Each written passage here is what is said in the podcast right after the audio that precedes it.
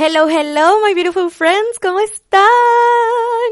He vuelto al podcast. Me salté una semana no por floja, quiero que lo sepan, sino porque mm, fue decidido, la verdad. Era justo y necesario. Eh, hoy vamos a estar conversando sobre el capítulo 8 y 9 del libro que estamos leyendo, que es ¿Por qué los hombres aman a las cabronas? ¿Cierto? Ya estamos terminando, güey. Son 11 capítulos, ya leímos 8 y 9 y nos queda 10 y 11 y se acabó. Se acabó esta primera serie de book club que nació de la nada. Que si hay algo que me ha enseñado es que cuando no planifico las cosas mejor me salen. lo siento, es que yo soy Virgo, yo lo planifico todo y muchas veces cuando mientras más lo planifico en verdad no me sucede y las cosas espontáneas, si hay algo que me ha enseñado la vida es que salen mejor, que heavy eso.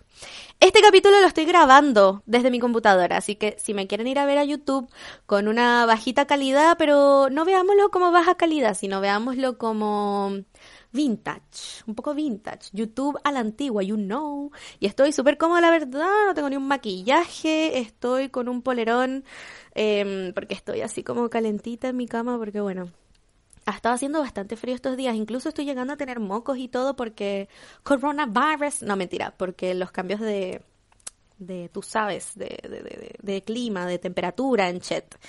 Eh, así que si me quieren ir a ver, me pueden ir a ver a mi canal Babi Sanoja. Si quieren ahí tener algo que mirar, una carita bonita. Well, there you go. Así que bueno, la razón que a eso iba de por qué me salté el capítulo 8 es porque era un tema bastante que yo encuentro bastante obvio, pero después en el book club nos dimos cuenta en el Zoom party del domingo de hace una semana que no es tan obvio, fíjate tú. que es un poco la independencia económica en la relación.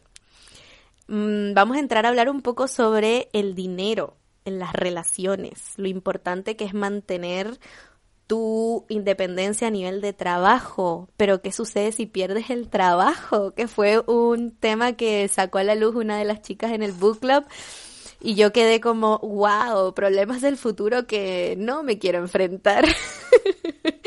Pero vamos a estar hablando un poco de eso, sobre la independencia de nosotras, sobre todo en la relación, el tema económico en las relaciones, pero eh, yo lo encontré bastante como obvio muchas de las cosas de este capítulo, así que no pensaba que me diera una hora completa para hablar sobre eso. Y menos mal que lo hice porque el capítulo 9 también es bastante repetitivo respecto a lo que ya hemos hablado en capítulos anteriores.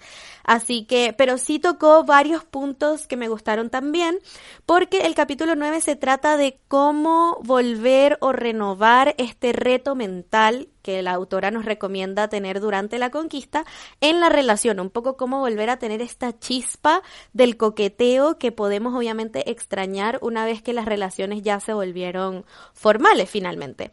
Así que va a estar bastante interesante, tengo varias anécdotas que contar, tengo, tengo Mm, un nuevo chiquillo, viento en popa. No, mentira, hemos estado hablando súper poco, pero hay muchísima química. Nunca había tenido tanta química con alguien por, por Tinder. Estoy con los ojos así. bien abiertos, porque no sé, pareciera que muy bueno para ser verdad, pero bueno, igual cuando las cosas me gustan no las comento mucho, les voy a dar un poquitito, un, un sneak peek, las del Zoom Party lo saben todo, pero aquí les voy a dar un sneak peek al final, final, final, eh, porque yo sé que varios de ustedes son copuchentas, pues. Vienen aquí a puro escuchar mis pelambres, que igual yo no me pelo, porque cuarentena. Hablando de eso, al fin hay algunas comunas en Santiago que van a salir a fase 2 y estoy tan alegre porque por mucho que mi comuna no, me alegra saber que hay algo de libertad para otros y que la libertad obviamente condicionada eh, está regresando a la región metropolitana. Así que bueno, eso me tiene bastante contenta. Aparte de eso, para darles un update rapidito, empecé a trabajar la semana pasada a un estudio. Eh, voy a mantener igual todos los detalles eh, en privado porque hay ciertas cosas que yo prefiero mantener privadas, pero estoy muy feliz. Es un estudio chiquitito que se dedica al interiorismo. Son dos mujeres también, así que somos un montón de, o sea, somos un grupo de mujeres. Es muy entretenido, eso me encanta. Y, y nada, la he pasado súper bien esta primera semana, han sentido que ha aportado bastante, me han llegado bastantes piropos, así que estoy muy contenta con eso. Y en cuanto a las redes, bueno, Va y viene, va y viene, porque hay días que aparezco, hay días que no aparezco. Hoy, por ejemplo, no ha aparecido nada en Instagram, pero no importa, estoy grabando el podcast, así que algo estoy haciendo. Em, de todas maneras, he estado dedicándome, eso sí, a intentar y empezar a agarrar esta rutina de crear contenido y trabajar al mismo tiempo. Eh, por ahora lo estoy logrando. Subí vlog, vayan a ver mis vlogs en YouTube, you already know. Y están muy buenos, la verdad. Y ahí conté un poco más mi experiencia yendo a las entrevistas. Primero que todo buscando la pega, luego a las entrevistas que fui, luego aceptada finalmente. Así que es muy entretenido ver cómo esas cosas que voy mostrando en el vlog después se van concretando. Pero bueno, ya, mucho bla bla. Empecemos con este capítulo. Bueno, si están viendo YouTube, me cambié a mi closet porque a veces hay gente en la cocina y me da vergüencita con mi familia que me escuchen haciendo estos podcasts. Así que, that's why hay un cambio de environment, ¿ok? Alright, empecemos con el capítulo 8. El capítulo 8 se llama eh, Las razones por qué mantener tu independencia económica te empodera.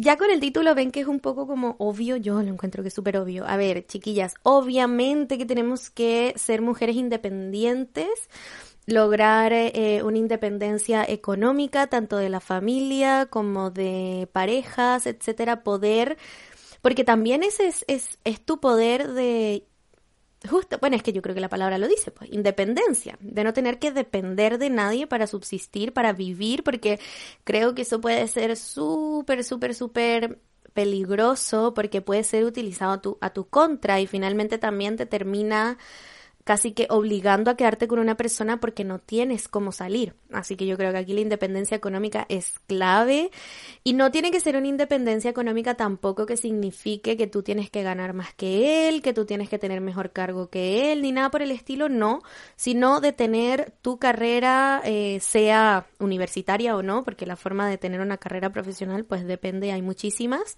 pero sí tener en el fondo tu trabajo, idealmente que sea un trabajo que te guste, que te apasione, porque si te gusta y te apasiona, lo más probable es que te va a ir muy bien haciéndolo y por lo tanto eso también va a traer bastantes ganancias económicas. Creo que esto no hace falta decirlo, recalcarlo. Eh, nos dimos cuenta, eso sí, más adelante les voy a contar un poco en qué, qué parece que sí es un factor común entre bastantes de nosotras chicas buenas, aunque yo ya no me considero chica buena, oye, yo ahora soy cabrona.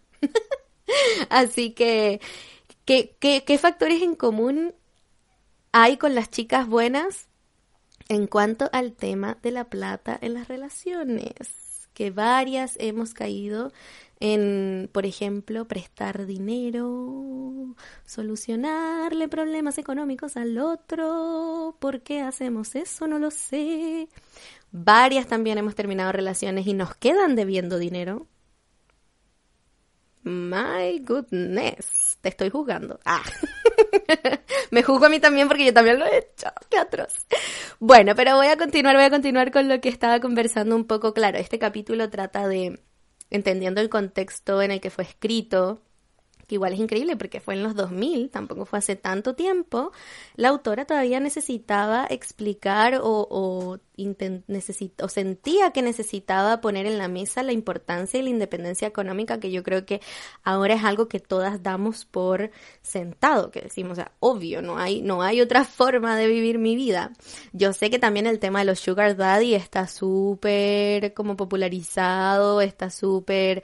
Eh, sí, popular, pero vi un TikTok en estos días que me dio mucha risa porque ya la chica decía, sí, yo tengo un sugar daddy, pero yo tengo un sugar daddy porque yo no quiero gastar mi plata, quiero gastar la plata del otro. Pero yo sigo teniendo mi plata y sigo generando mi plata. No dependo del weón, solo que no gasto mi plata porque él gasta en mí.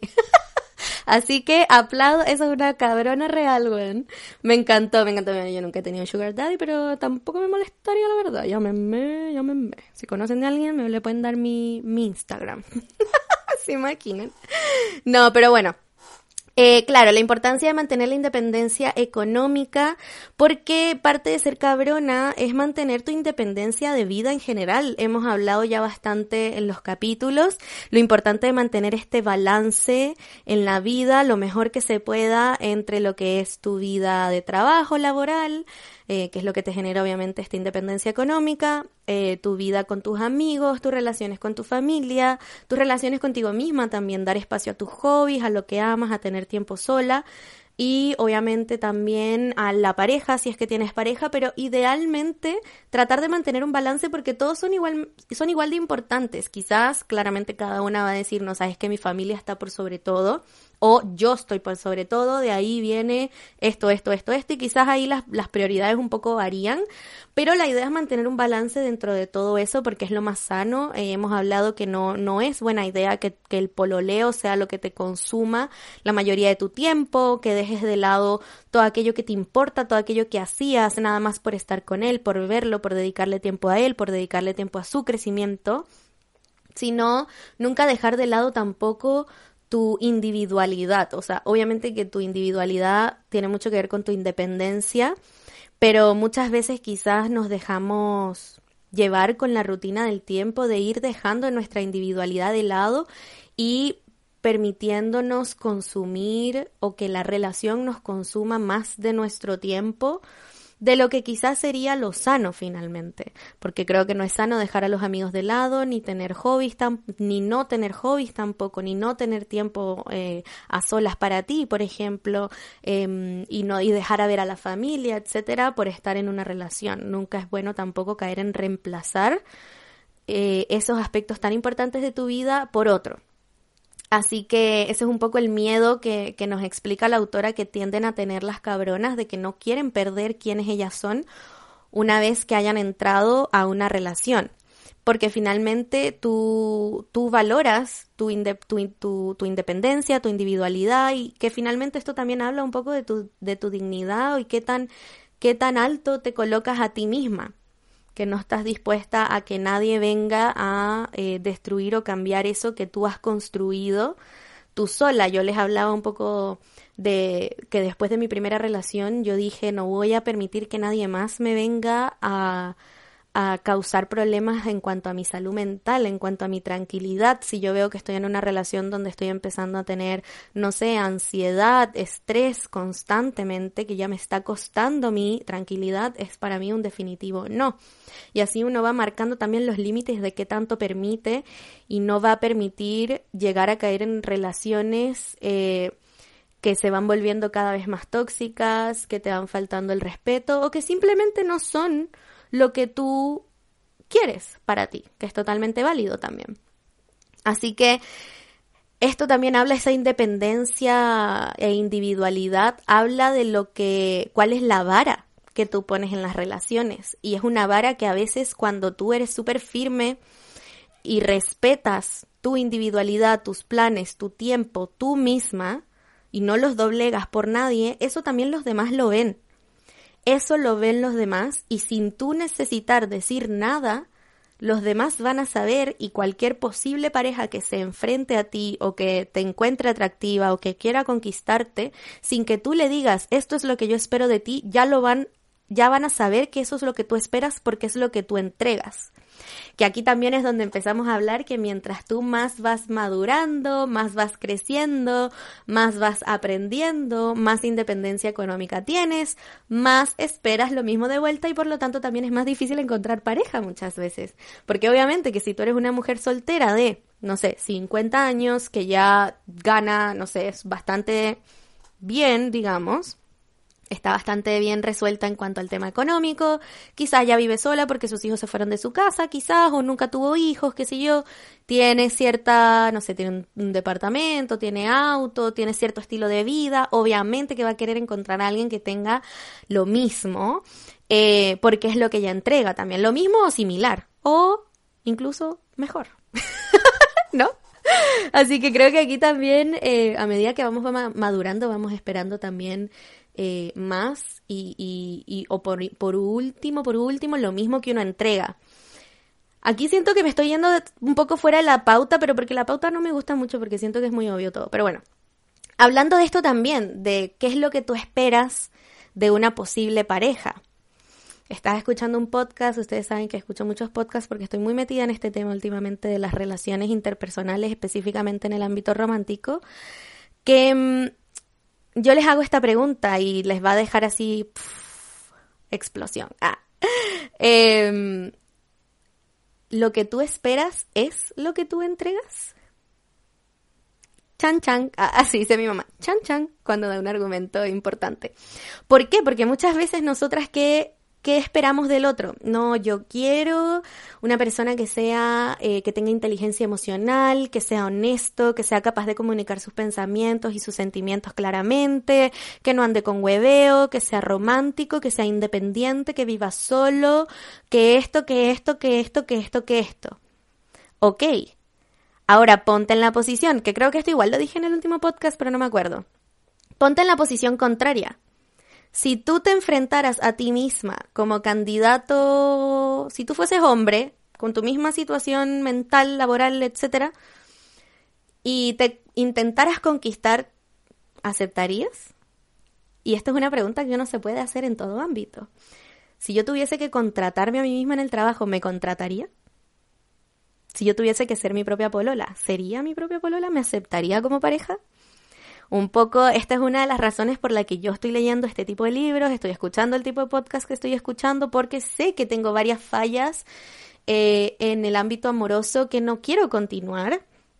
Para poder encontrar, como dice este podcaster que me encanta que les he mostrado en las historias, no para encontrar algo bueno, sino para encontrar algo excelente, para encontrar a alguien excelente, para encontrar una relación excelente. Pero para eso yo también tengo que ser excelente. Tengo que ponerme en la misma vara de lo que exijo. Entonces, esto es un poco lo, lo bacán. Y yo lo veo, yo veo esto del crecimiento personal, lo veo demasiado entretenido. Yo, o sea, yo lo veo muy entretenido. Yo no lo veo jamás desde la culpa, desde, ay, ¿por qué yo soy así? Es que yo me odio, me detesto. Un poco porque ya tengo amor propio, ¿no?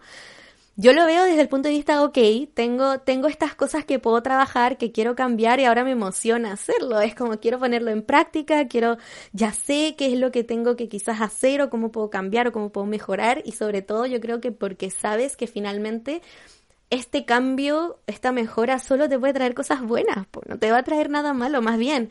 En la definición de la locura es aquella persona que cree que haciendo lo mismo va a obtener resultados diferentes. Así que uh, las dejo un poco ahí con, ese argumento. A ver, chiquillas, a ver quién quién da lo que espera a cambio. Espero que todas digan yo, y así maravilloso y soy la única fallada. soy la única con falla aquí.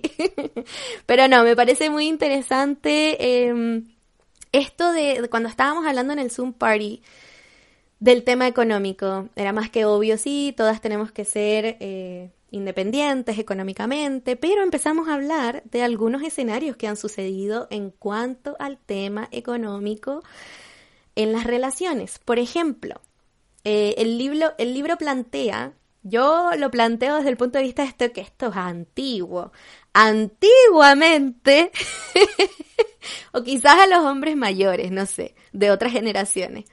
Antiguamente, los hombres les molestaba un poco, y es entendible, que se tuviese esta expectativa de que ellos siempre tenían que pagar. Porque justamente cuando se vuelve algo que tú esperas, cuando se vuelve una expectativa de ti, se siente que el otro no lo aprecia, que el otro no lo agradece, que el otro no le ve el valor. Por ejemplo, en pagar la primera cita, por ejemplo, en, no sé, gestos románticos, regalarte algo, o lo que fuese finalmente. Si es algo que uno espera, a ellos, y quizás por eso también han dejado de hacerlo. Quizás por eso también han dejado de hacerlo, también porque nosotras las mujeres estamos más independientes, obviamente. Pero ahora, por eso digo antiguamente, porque yo siento que ahora es todo lo contrario, weón. Uno no espera ni una weá. Uno no espera nada de los weones. Nada. Nada, porque la vara ya está tan baja.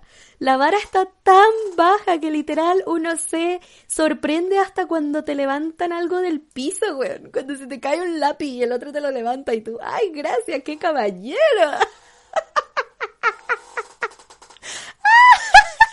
que me porque es que, weón, es muy real, me ha pasado. Bueno, yo igual les he dicho que la vara está tan baja que cuando sí te tratan bien, lo que sea que signifique eso para ti, tú quedas así como, wow, como, no sé, me pasó a mí ahora que estuve en Estados Unidos y salí un par de citas con un chico que era muy, muy caballeroso, muy a la antigua, que es algo que yo disfruto, yo disfruto y no me molesta que alguien me abra la puerta, que alguien me traiga, me lleve, me busque, me pague. Yo lo disfruto. Siento que en eso todavía soy bastante millennial, porque yo estoy justo ahí en la mitad, pues yo soy millennial y centennial y no, y generación Z a la vez, entonces soy centennial, tengo un poco de las dos cosas, modernismo y antigüedad. Ah, ya, los, los millennials somos antiguos ahora.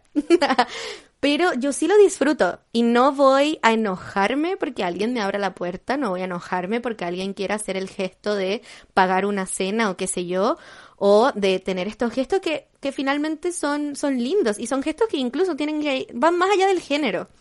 Bueno, me estoy yendo para otro lado, pero no importa, voy a seguir con esta línea. Yo incluso me he cuestionado, como si yo fuese lesbiana, ¿qué esperaría de una pareja? ¿Me gustarían los mismos gestos? Y sí, sí me gustarían los mismos gestos. Porque también, si lo piensan, por lo menos yo también lo hago. Cuando, incluso extraños, obviamente cuando uno está entrando a un edificio y tienes a alguien atrás, uno les mantiene la puerta abierta. A veces les abro la puerta incluso antes de que yo pase. Lo hago con mi familia, lo hago con mis amigos. Con mis amigos a veces los invito a un café, los invito a comer, porque son gestos bonitos, eh, serviciales que uno hace por los demás que demuestran interés, cariño, amor, etcétera. Entonces, yo me lo he cuestionado tratando de ver si es algo que justamente yo ligo al em, amor romántico, al machismo, whatever, whatever, whatever. Y me he dado cuenta que incluso si fuese una mujer, yo disfrutaría y me gustarían los mismos gestos, porque también son gestos que yo entrego. No es nada más algo que yo le deje netamente al hombre de eh, tener estos gestos como cordiales conmigo, porque yo igual le voy a responder esos gestos cordiales de otras maneras, probablemente de las maneras que a mí me nacen. Y no me voy a quejar porque el weón quiera tener estos gestos cordiales conmigo. Bueno, em, el hecho es que me pasó en Estados Unidos que salí con este chico que nos vimos tres veces, cuatro veces, muy tranqui, muy casual todo. Y él tenía estos gestos mega caballerosos conmigo que mis parejas, yo creo que solo mi papá ha tenido conmigo. Primero, ofrecer ir a buscarme. Segundo, cuando me fue a buscar, creo que ya les he dicho, pero no importa, lo repito. Cuando me fue a buscar, se salió del auto para saludarme, abrirme la puerta, o sea, presentarse, porque no nos conocíamos. Puta madre, me llamaron. Ya, perdón. Abrirme la puerta, yo subirme al auto y algo que yo incluso les dije y le he repetido en varios un par y también me di cuenta que como yo no estoy acostumbrada a este trato tan maravilloso, yo actuaba, weón, como y yo creo que se me notaba, pues así, la que se metía, les, les he dicho varias veces, la que se sube al auto así, pa, como la plasta, así cayó en el auto. En vez de subirme como con más, no sé, sutileza, coqueteo, mirarlo, no sé, qué sé yo. Como no estaba acostumbrada, llegaba y me subía y sentía que me subía, yo vestía así full bonita, pues, pa, y se subía al auto toda. y ahí me di cuenta, weón, se nota, se nota que nunca me han tratado de esta manera y el mismo libro me hizo dar cuenta que, bueno, el mismo libro no, porque me di cuenta antes, pero me lo confirma, porque estoy de acuerdo con ello, de que uno tiene que actuar, o yo prefiero actuar, o quiero empezar a actuar como algo que ya estoy acostumbrada a recibir. Yo soy una reina, una princesa, ¿cachai? no estoy acostumbrada a los maltratos, mentira, sí estoy porque mis relaciones anteriores han sido una mierda, así que pero no le digan a nadie. Pero no, no hay que actuar así, no hay que actuar como que la weá más mínima que nos levanten un lápiz del piso, weón, es así, wow, impactante. No, es normal, es cordialidad, es, son, son, ¿cómo se llama esto? Eh, cosas que te inculcan, ¿cómo se llama eso? Bueno, a veces se me olvidan las palabras más básicas. Bueno, la cosa es que eh, no sé a dónde iba con eso, me, me descarrilé un montón, pero bueno, sigamos. Así que eso, un poco vas a esperar tú lo que entregas, eso no los tenemos que cuestionar en todo ámbito, me parece un súper buen ejercicio, a mí me encanta ponerme en el zapato de los otros, así como yo hablo de mis exparejas, que obviamente no han sido las mejores, yo sé que yo tampoco he sido la mejor pareja, tanto en la relación tan sana que tuve, como en la relación no tan sana que tuve, que es heavy como los demás sacan un lado diferente de ti, cómo pueden potenciar un lado diferente de ti que quizás antes no sabías que eras capaz de actuar de esa manera o que te podía afectar de alguna manera hasta que te enfrentas a estas relaciones que tú dices, wow, me desconozco, ¿no? Y bueno, también hemos hablado en el, en el, en el Zoom Party, hablábamos, por ejemplo, en el tema económico, eh, sobre en el caso de que tú te quedes sin trabajo Oh my goodness. Este escenario yo dije, weón, se nota que todavía soy madura y no estoy lista para convivir. Porque una de las chicas que era más grande, tiene 28, ella decía como, a mí me pasó, a mí me pasó que mi pololo quedó sin trabajo un periodo de tiempo y yo lo tuve que mantener ese periodo de tiempo. Y tuvimos que sentarnos a conversar sobre cómo íbamos entonces a redistribuir eh, la plata para que nos para llegar a fin de mes, cuánto le iba a entregar yo, por ejemplo, para que él gastara en lo que él quisiera, para no tener que él tampoco me tuviese que estar a mí diciendo, amor, compré esto, compré esto, o que me tuviese que andar dando casi que las boletas de las cosas que compró, porque eso también es como, es feo, yo creo que a nadie le gusta sentirse como una carga para los demás. Em, que esto no es tan real, porque me he dado cuenta que hay hombres que sí, por lo menos hombres, ¿no? me imagino que mujeres también. Pero bueno, por lo menos a mí no me gustaría sentirme una carga para nadie. Pero en estos casos, obviamente que estás conviviendo, que estás viviendo con alguien, una vida con muchísimo más compromiso, Claramente si te sucede lo mismo de que tú te quedas sin trabajo, uno esperaría, que eso también lo hablábamos en el Zoom Party, uno esperaría que ellos también estén dispuestos y, acepten y con cariño y bondad en el fondo de la situación difícil que estás pasando de eh, mantenerte esa cantidad de meses que, eh, que tengan que hacer, que tengan que hacerlo finalmente, porque hay un compromiso de vivir juntos. Así que mm, con eso yo quedé como, como que no me lo había planteado desde el pololeo, yo creo, porque obviamente que en el, para mí el matrimonio ya es un compromiso grande, pero las personas en general ahora están conviviendo antes de casarse, entonces es increíble que en verdad quizás uno antes de entrar a pololear, antes de entrar a convivir, tiene que plantearse esos, este, estos escenarios, qué va a suceder si eh, nos quedamos sin trabajo, uno o el otro, también cuánto tiempo, por ejemplo, cuánto tiempo porque yo creo que llega un punto en que tú dices, ya, o sea, ¿cómo nos has encontrado? No sé, que se vuelve frustrante tener a alguien, obviamente que está a costilla tuyo, que puede trabajar perfectamente. No sé, difícil. Yo no estoy preparada para eso, la verdad. Yo quedé así como que no quiero, no quiero crecer. no quiero caer en, convivir, weón. Qué fuerte. ¿Y saben qué tiende a pasar también un poco en las relaciones? En el tema económico, la competencia. Y yo creo que la competencia va más desde, hoy no me traje mi tecito. Yo creo que la competencia, por lo que he escuchado, también es más del hombre hacia la mujer que la mujer hacia el hombre. Yo lo he escuchado a mi propia familia. Como, ah, al fin estoy ganando más que ella. Al fin tengo un cargo mayor que ella. Mi mamá igual me lo ha comentado, no en su relación, sino en relaciones de amigas, donde también están pendientes y mi mamá y creo que incluso me ha hablado de un ex también, que competía con ella laboralmente en cuanto a cuánta plata ganaba y qué cargo tenía.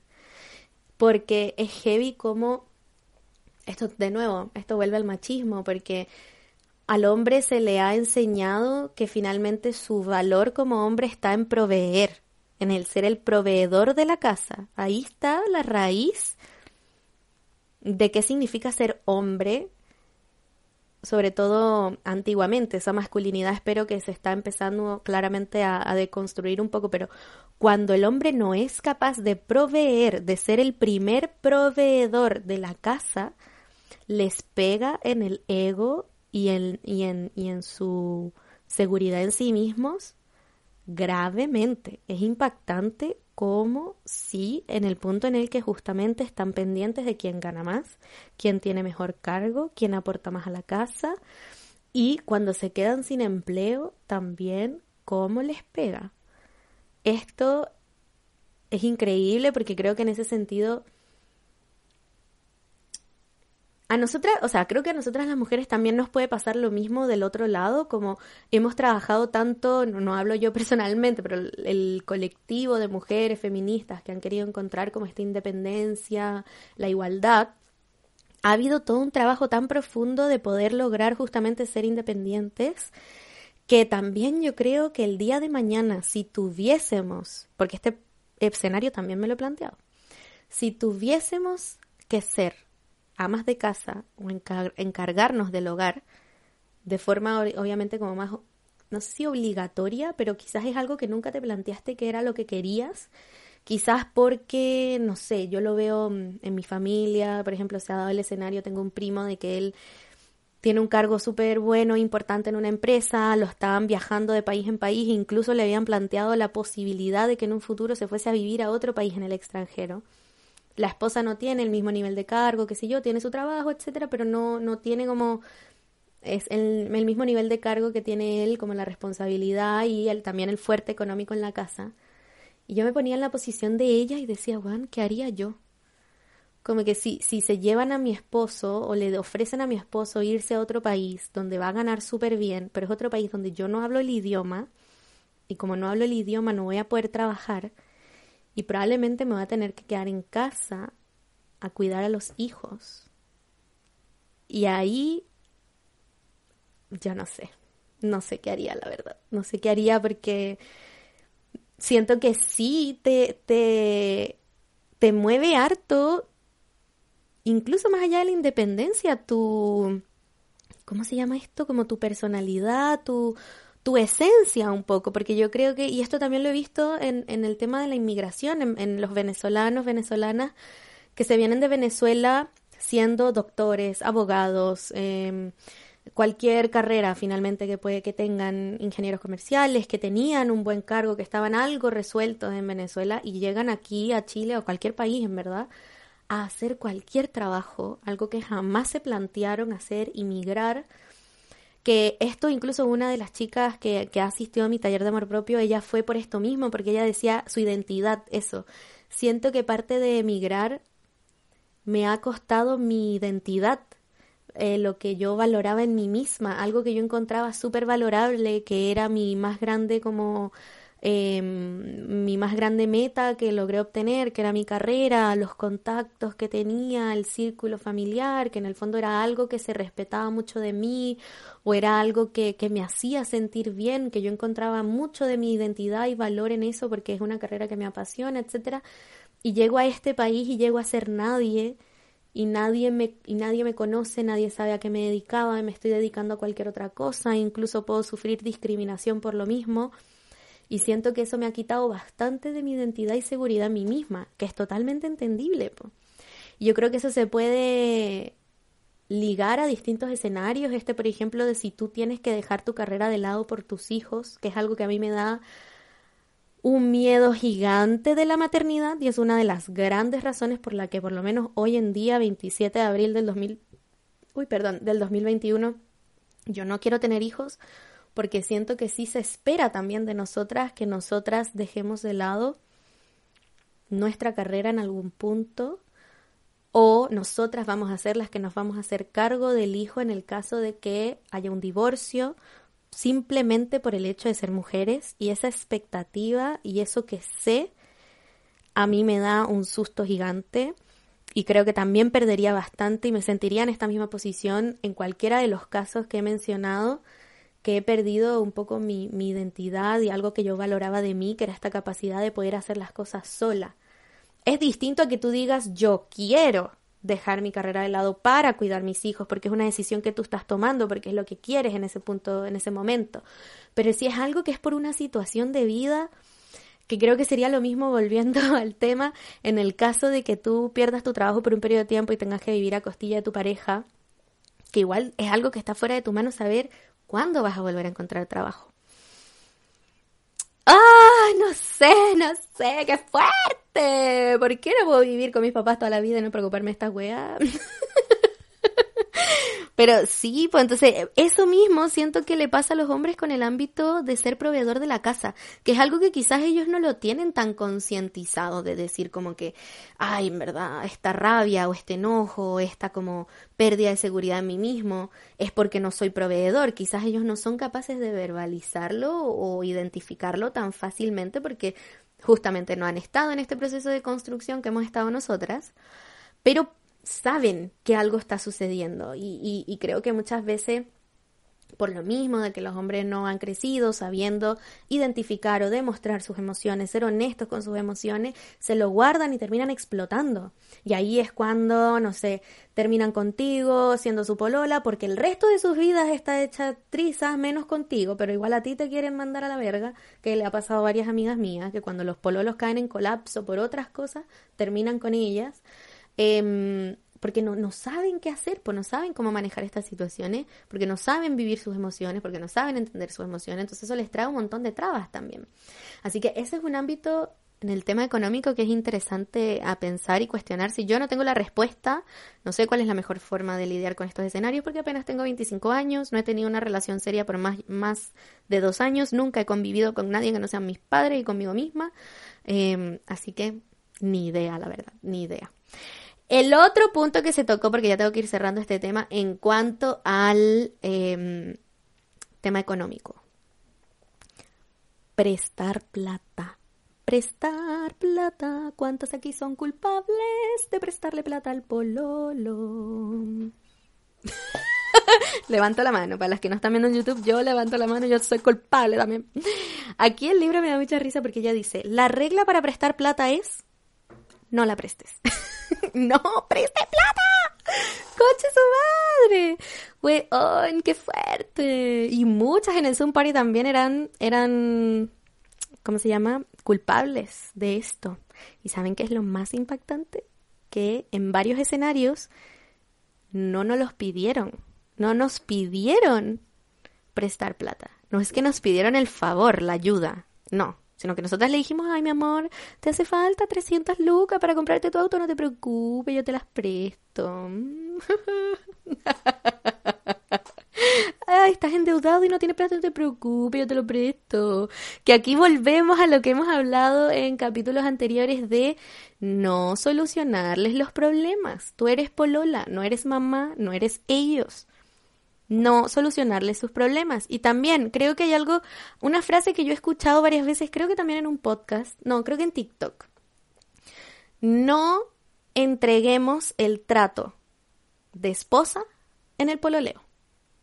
Ahora, si no te quieres casar, quizás esto tiene que ver cuando ya haya un compromiso mayor, quizás cuando ya empiezan a vivir juntos o ya llevan tiempo viviendo juntos, donde sí se pueden conversar estas cosas porque ya hay un compromiso mayor, la relación está o debería estar un poco más madura, qué sé yo, pero si estás en un pololeo, o quizás, bueno, no les voy a decir cuándo, pero yo personalmente creo que, porque yo sí me quiero casar, em, no haría esto al menos de que sea en el ámbito de matrimonio. Porque para mí igual en el ámbito de matrimonio, por lo menos por como yo he sido criada, tiene mucho que ver con, em, en parte, unir los ingresos y empezar a ver la relación no como tú y yo, sino nosotros, los dos, somos uno.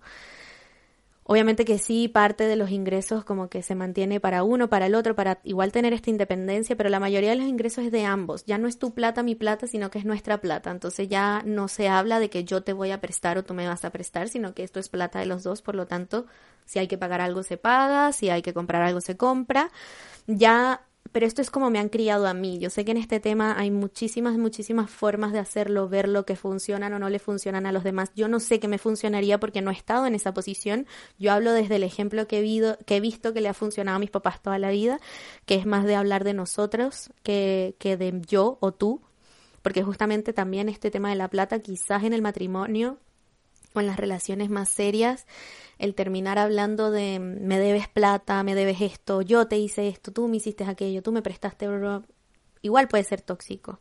Así que bueno, por eso estamos hablando de un compromiso mayor. Pero en el pololeo, bueno, yo igual, opino igual que el libro, no lo hagan. Yo no lo voy a volver a hacer, de verdad. Em, y saben también por qué, de nuevo, poniéndome en la otra posición, porque yo no lo haría. Yo no lo haría, yo no le pediría plata a mi pololo para comprarme algo. Yo no viviría gratis con mi pololo para ahorrarme plata. Yo no, no aportaría en la casa económicamente, a nivel de tareas, a nivel de lo que yo tengo que aportar porque estoy viviendo ahí. No me voy a buscar economizar nada porque mi moral, mi ética me dice que yo tengo que hacer mi 50% de ese lado. Yo tengo que aportar económicamente, yo tengo que aportar en cuanto a las tareas de la casa, que son mitad y mitad, yo tengo que aportar en cuanto a todo. Y por un tema justamente de no querer ser una carga de nadie, tampoco pediría plata prestada. Plata prestada se lo pediría a otras personas. Quizás a mi familia, al banco, pero no a un pololo. ¿Y saben también por qué? Porque siento que en el pololeo, cuando no hay este compromiso mayor, en el caso de que no crean en el matrimonio, y yo sé que mucha gente dice como, no, pero es que no puedes siempre pensar en el pololeo qué pasa si terminamos. Y es, mm, yo con ese argumento no sé.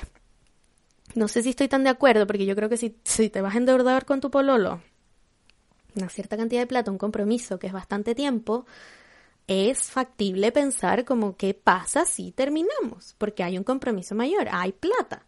Lo mismo en un negocio, si vamos a iniciar en un negocio juntos, ¿qué pasa si terminamos? ¿Qué va a suceder? Porque son cosas de la vida que pueden suceder, po. Y, y, y tú tienes que decir, bueno, si yo te voy a prestar esta plata porque tú quieres, porque el weón lo más probable es que no te lo haya pedido, sino que tú lo estás ofreciendo, ¿qué va a suceder si esto se termina? Yo estoy dispuesta a perder esa plata, ¿me duele esa plata que voy a perder?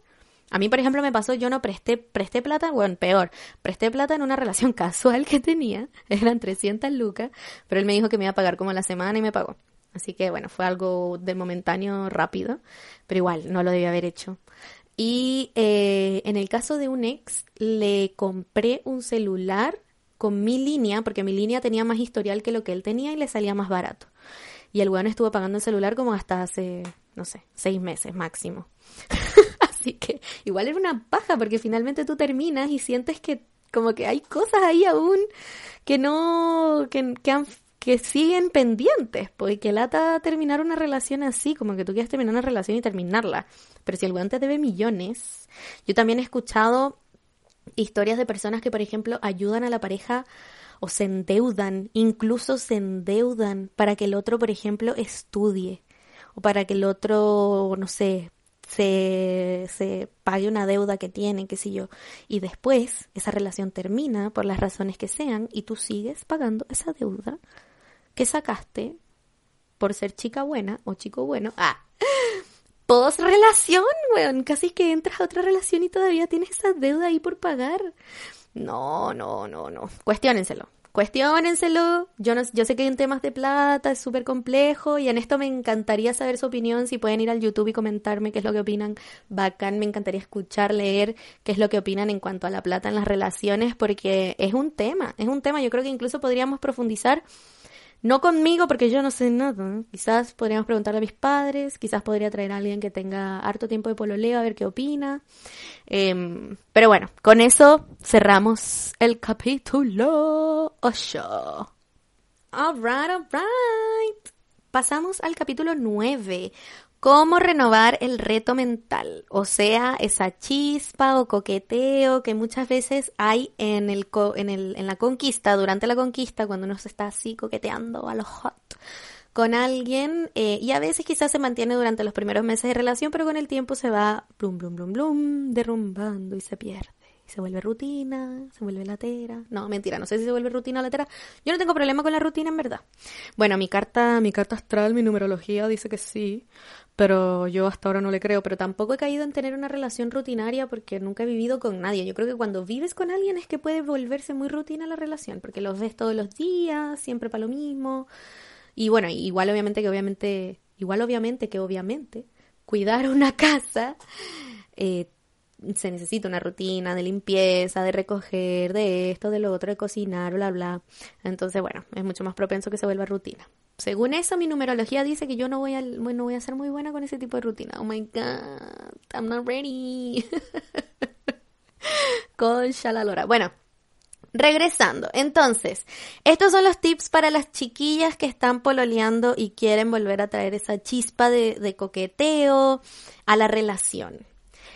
Aquí prácticamente son tres consejos los que ella da, que de nuevo son bastante repetitivos, pero hay uno en específico que a mí me encantó, porque lo encuentro muy, muy real, que es, bueno, primero uno, lo que ya hemos hablado, volver a tener tu independencia, mantener tu independencia y tu individualidad en las relaciones, mantenerte enfocada en ti, en tus metas, tus hobbies, tus amigos, tu vida, eh, si estás en este punto de la relación quizás donde te das cuenta que has dejado ciertas cosas por la relación, retomarlas.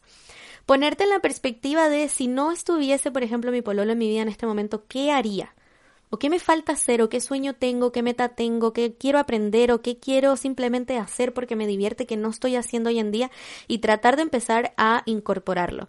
Eh, tratar de, de, volver a tener esta independencia en, en la relación, esta individual, eh, individualidad en la relación, obviamente que va a mover un poco lo que es la rutina de lo que estén acostumbrados hasta el día de hoy y eso también va a traer más, más chispa, más momentos como inesperados, cambios de planes, eh, cosas diferentes que pueden traerle más más chispa en general a la relación, porque está saliendo de la rutina. Entonces van a suceder cosas que son inesperadas y por lo tanto son también probablemente divertidas.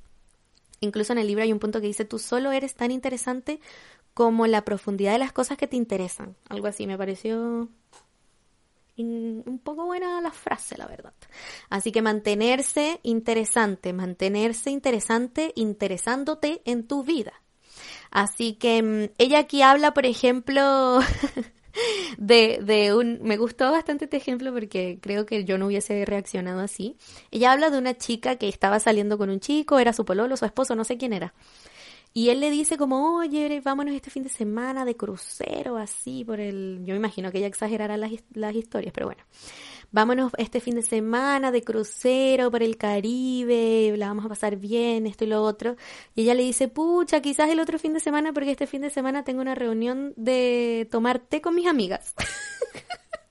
porque ella ya lo tenía planificado, se mantuvo firme a su plan que ya tenía, porque es algo que le gusta, que le apasiona, y por muy interesante, bacán, etcétera, que fuese para el chico lo que él estaba planteando, ella no doblegó a algo que ella ya tenía como un compromiso porque es algo que simplemente la hace feliz, se mantuvo firme. incluso en la historia ya dice como que el weón se fue al crucero, pero después decidió regresarse o finalmente nunca decidió ir porque no podía creer que ella prefería ir a esta junta de té que ir al crucero que él le proponía. Y finalmente incluso hasta se terminó uniendo a la junta de té con ella porque no lo podía creer. Pero esto habla también de de nuevo, que creo que es cierto un poco lo que ella dice, más allá de como que haz esto para que un hombre te respete. No, yo creo que así de verdad es como la gente te respeta, cuando tú respetas tus límites, cuando tú eres capaz de ser fiel, pero una fidelidad y, y lealtad a ti misma, qué lindo, me gusta lo que estoy diciendo. Cuando eres así de fiel y leal a ti misma como a nadie más, eso es verdad que genera respeto y admiración. Porque yo, por ejemplo, tengo esta amiga cabrona que tengo, que ya estoy planificando hacer un capítulo de podcast con él cuando terminemos este libro.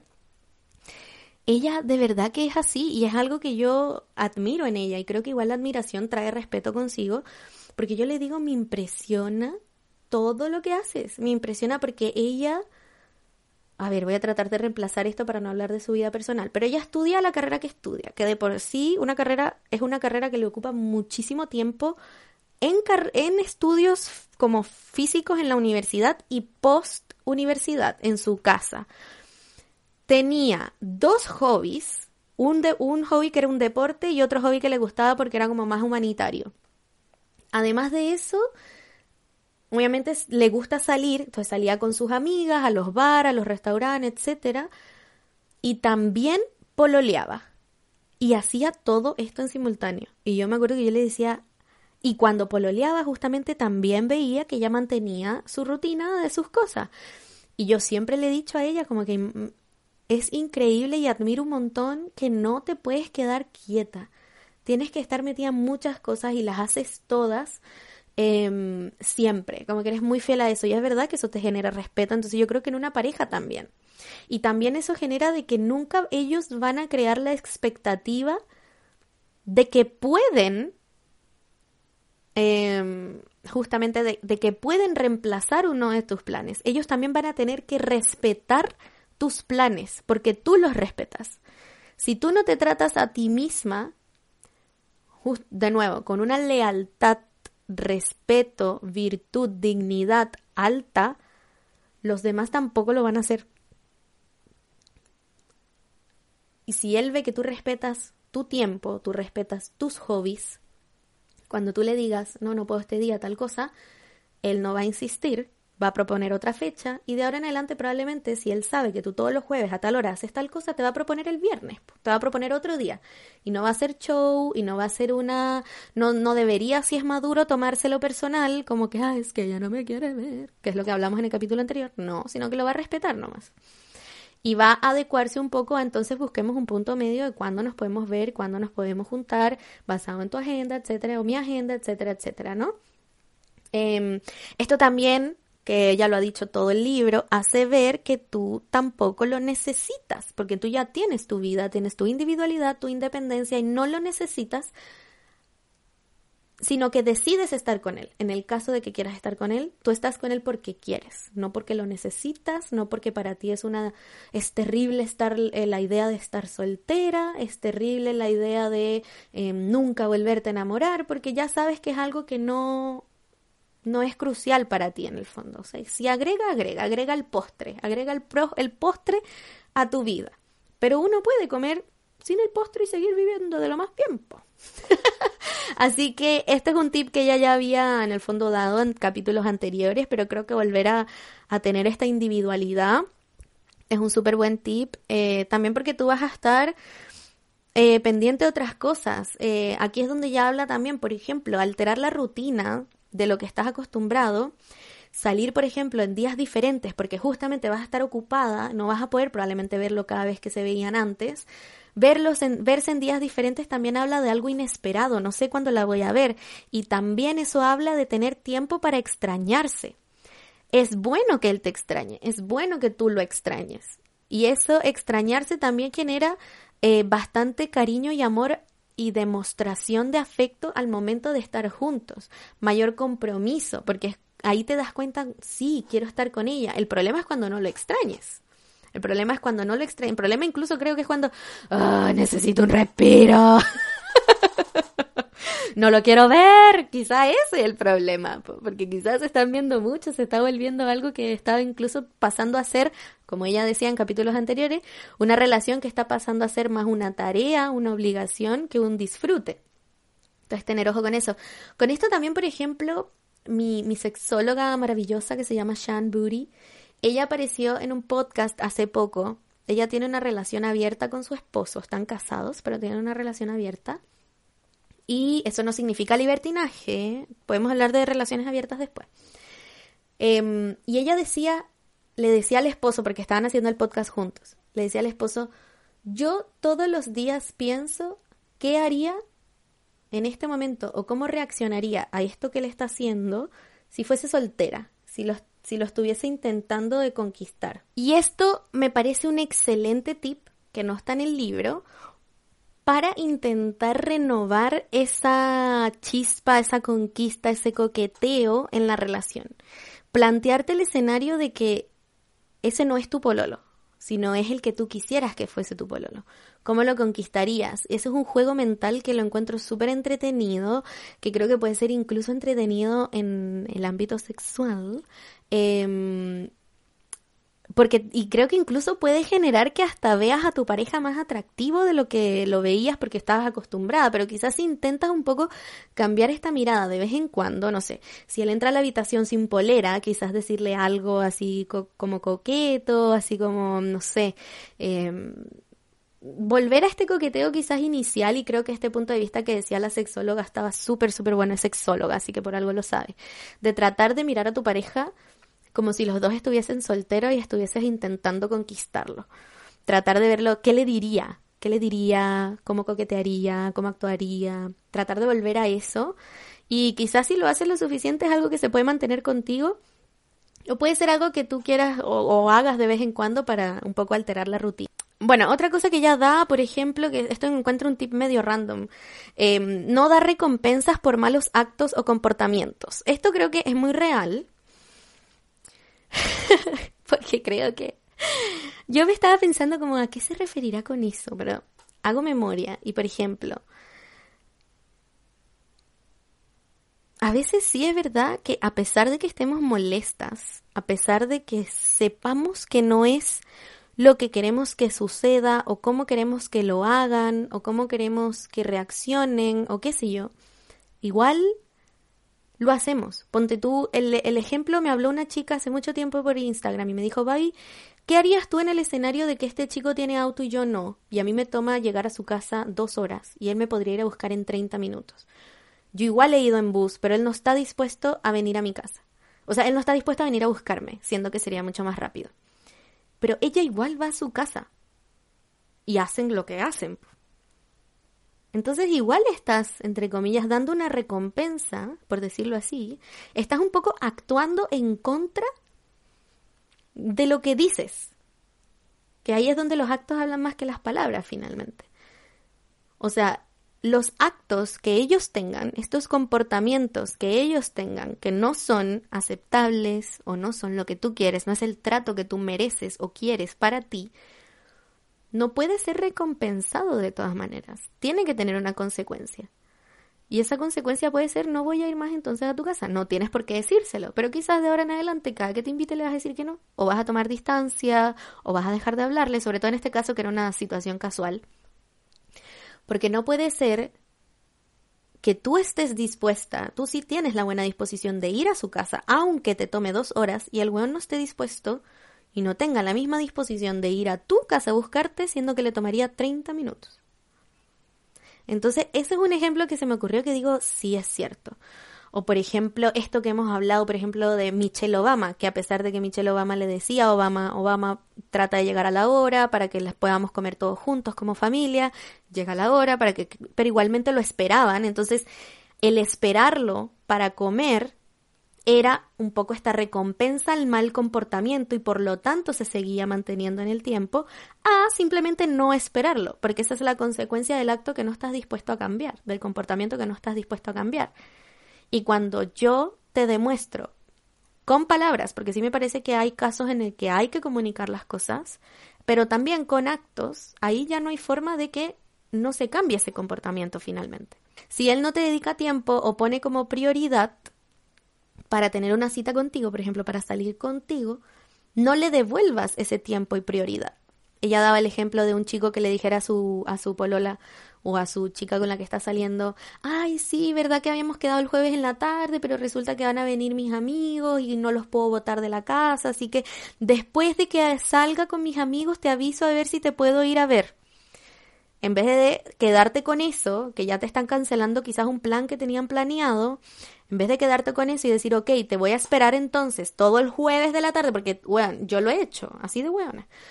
Que uno se queda, ok, entonces voy a liberar toda mi tarde esperando a que el weón me llame para, para, para vernos. No, weón. Ay, que yo no puedo creer que haya caído en esta estupidez. Pero bueno, inmadurez, Bárbara, estamos cambiando, muy bien.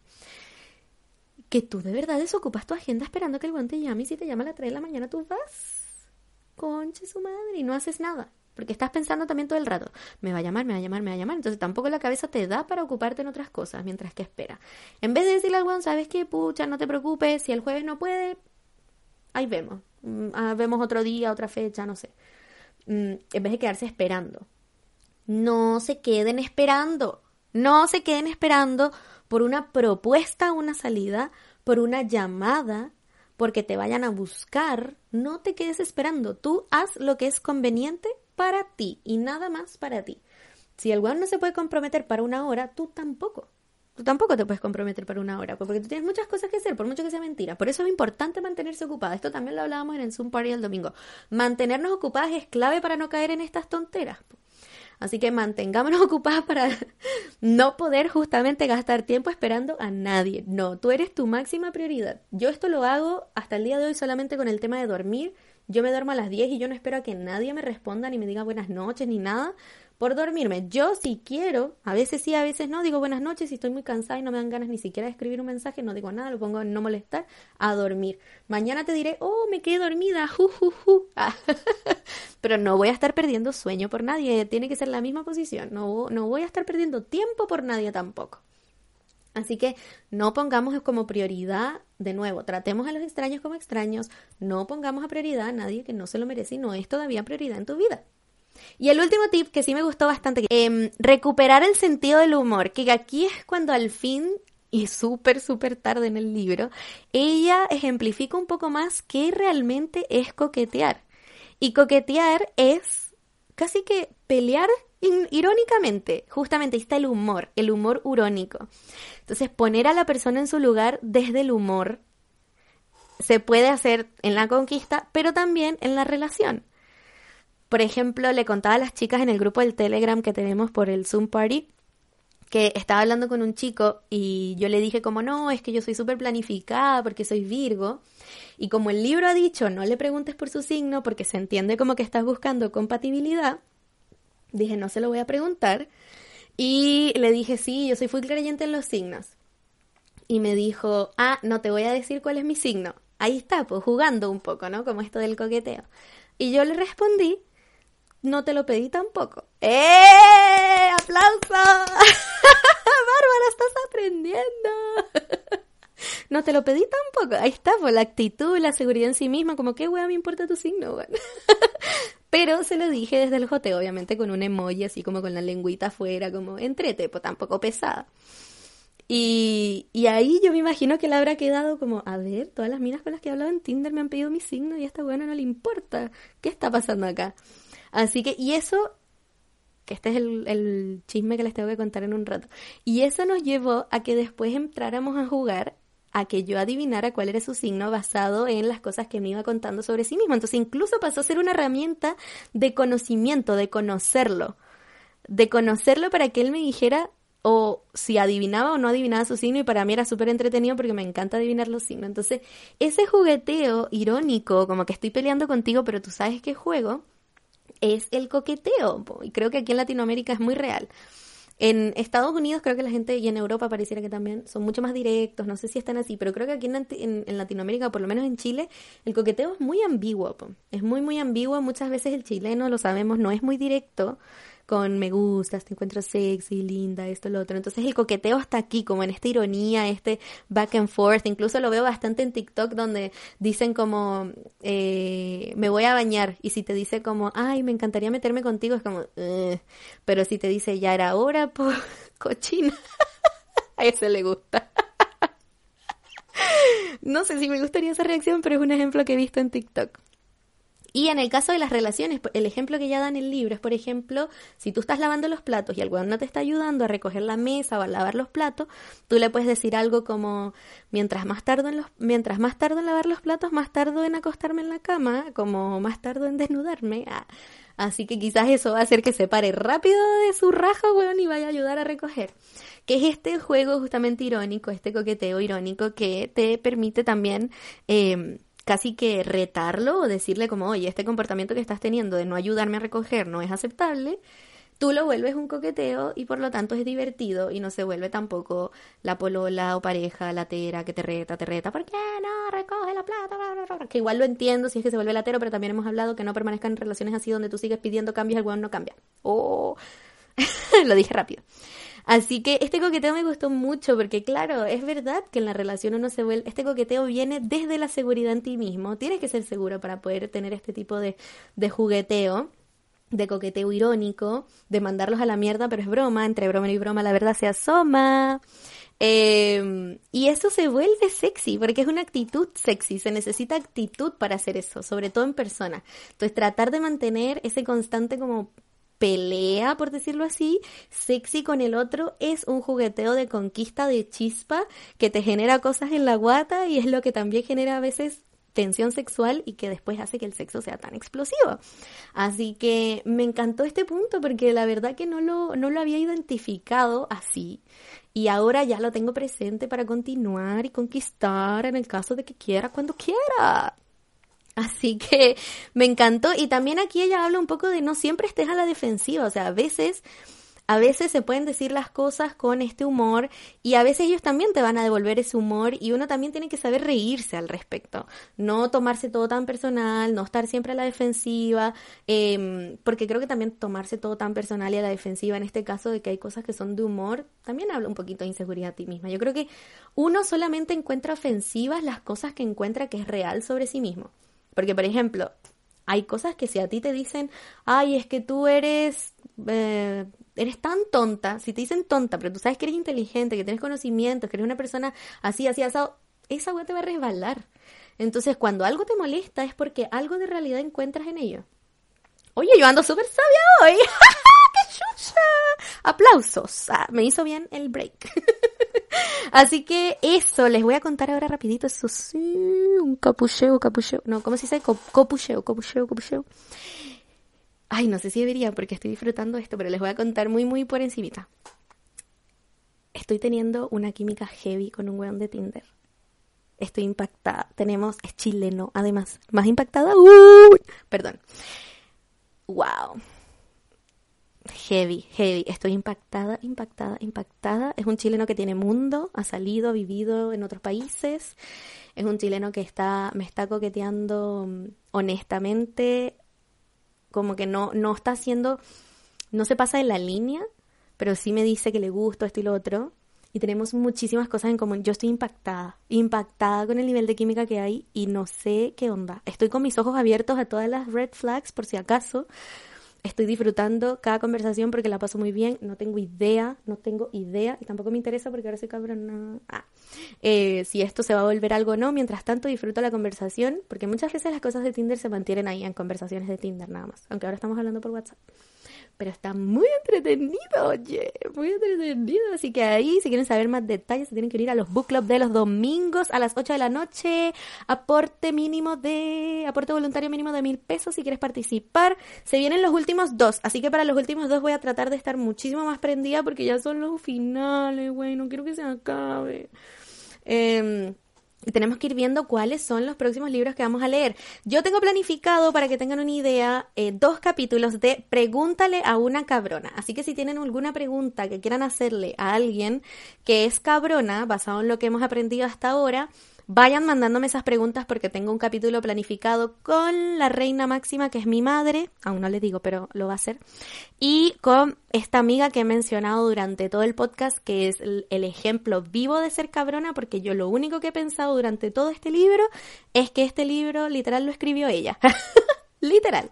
Así que mmm, preguntas. Estoy viendo si puedo invitar también a un hombre hetero, pero no conozco hombres hetero. Ya invité a un hombre de Tinder, un buen de Tinder que es súper introvertido, no introvertido, introspectivo. Le gusta tampoco, también la idea de hacer podcast, entonces yo creo que él estaría feliz de acompañarnos, pero no lo tengo tan claro. O sea, me dijo que sí, pero mm, no sé qué tan buen invitado sería, igual no lo conozco en persona, así que no sé, quizás es awkward, pero voy a seguir averiguando a ver si encuentro algún hombre heterosexual introspectivo que se, que se cuestione las cosas, para que nos responda también que es lo hombre. Me encantaría hacer un tercer capítulo de cierre así, dos con, dos con dos mujeres cabronas y un hombre hetero para hacerles preguntas y entender un poco su perspectiva de por qué son como son, eh, qué piensan de algunos temas o preguntas que ustedes hagan. Sería bastante entretenido para cerrar este libro. Y luego probablemente vamos a tener un break, no sé cuánto tiempo, para darles a ustedes el tiempo de encontrar el próximo libro que, le, que leamos comprarlo, etcétera, para continuar porque esta dinámica del book club ha estado demasiado entretenida. Así que eso, las dejo con eso. Espero que hayan disfrutado este capítulo.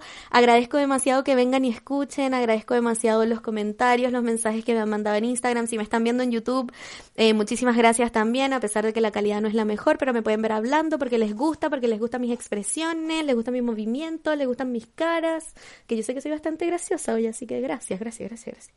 Eh, Así que eso.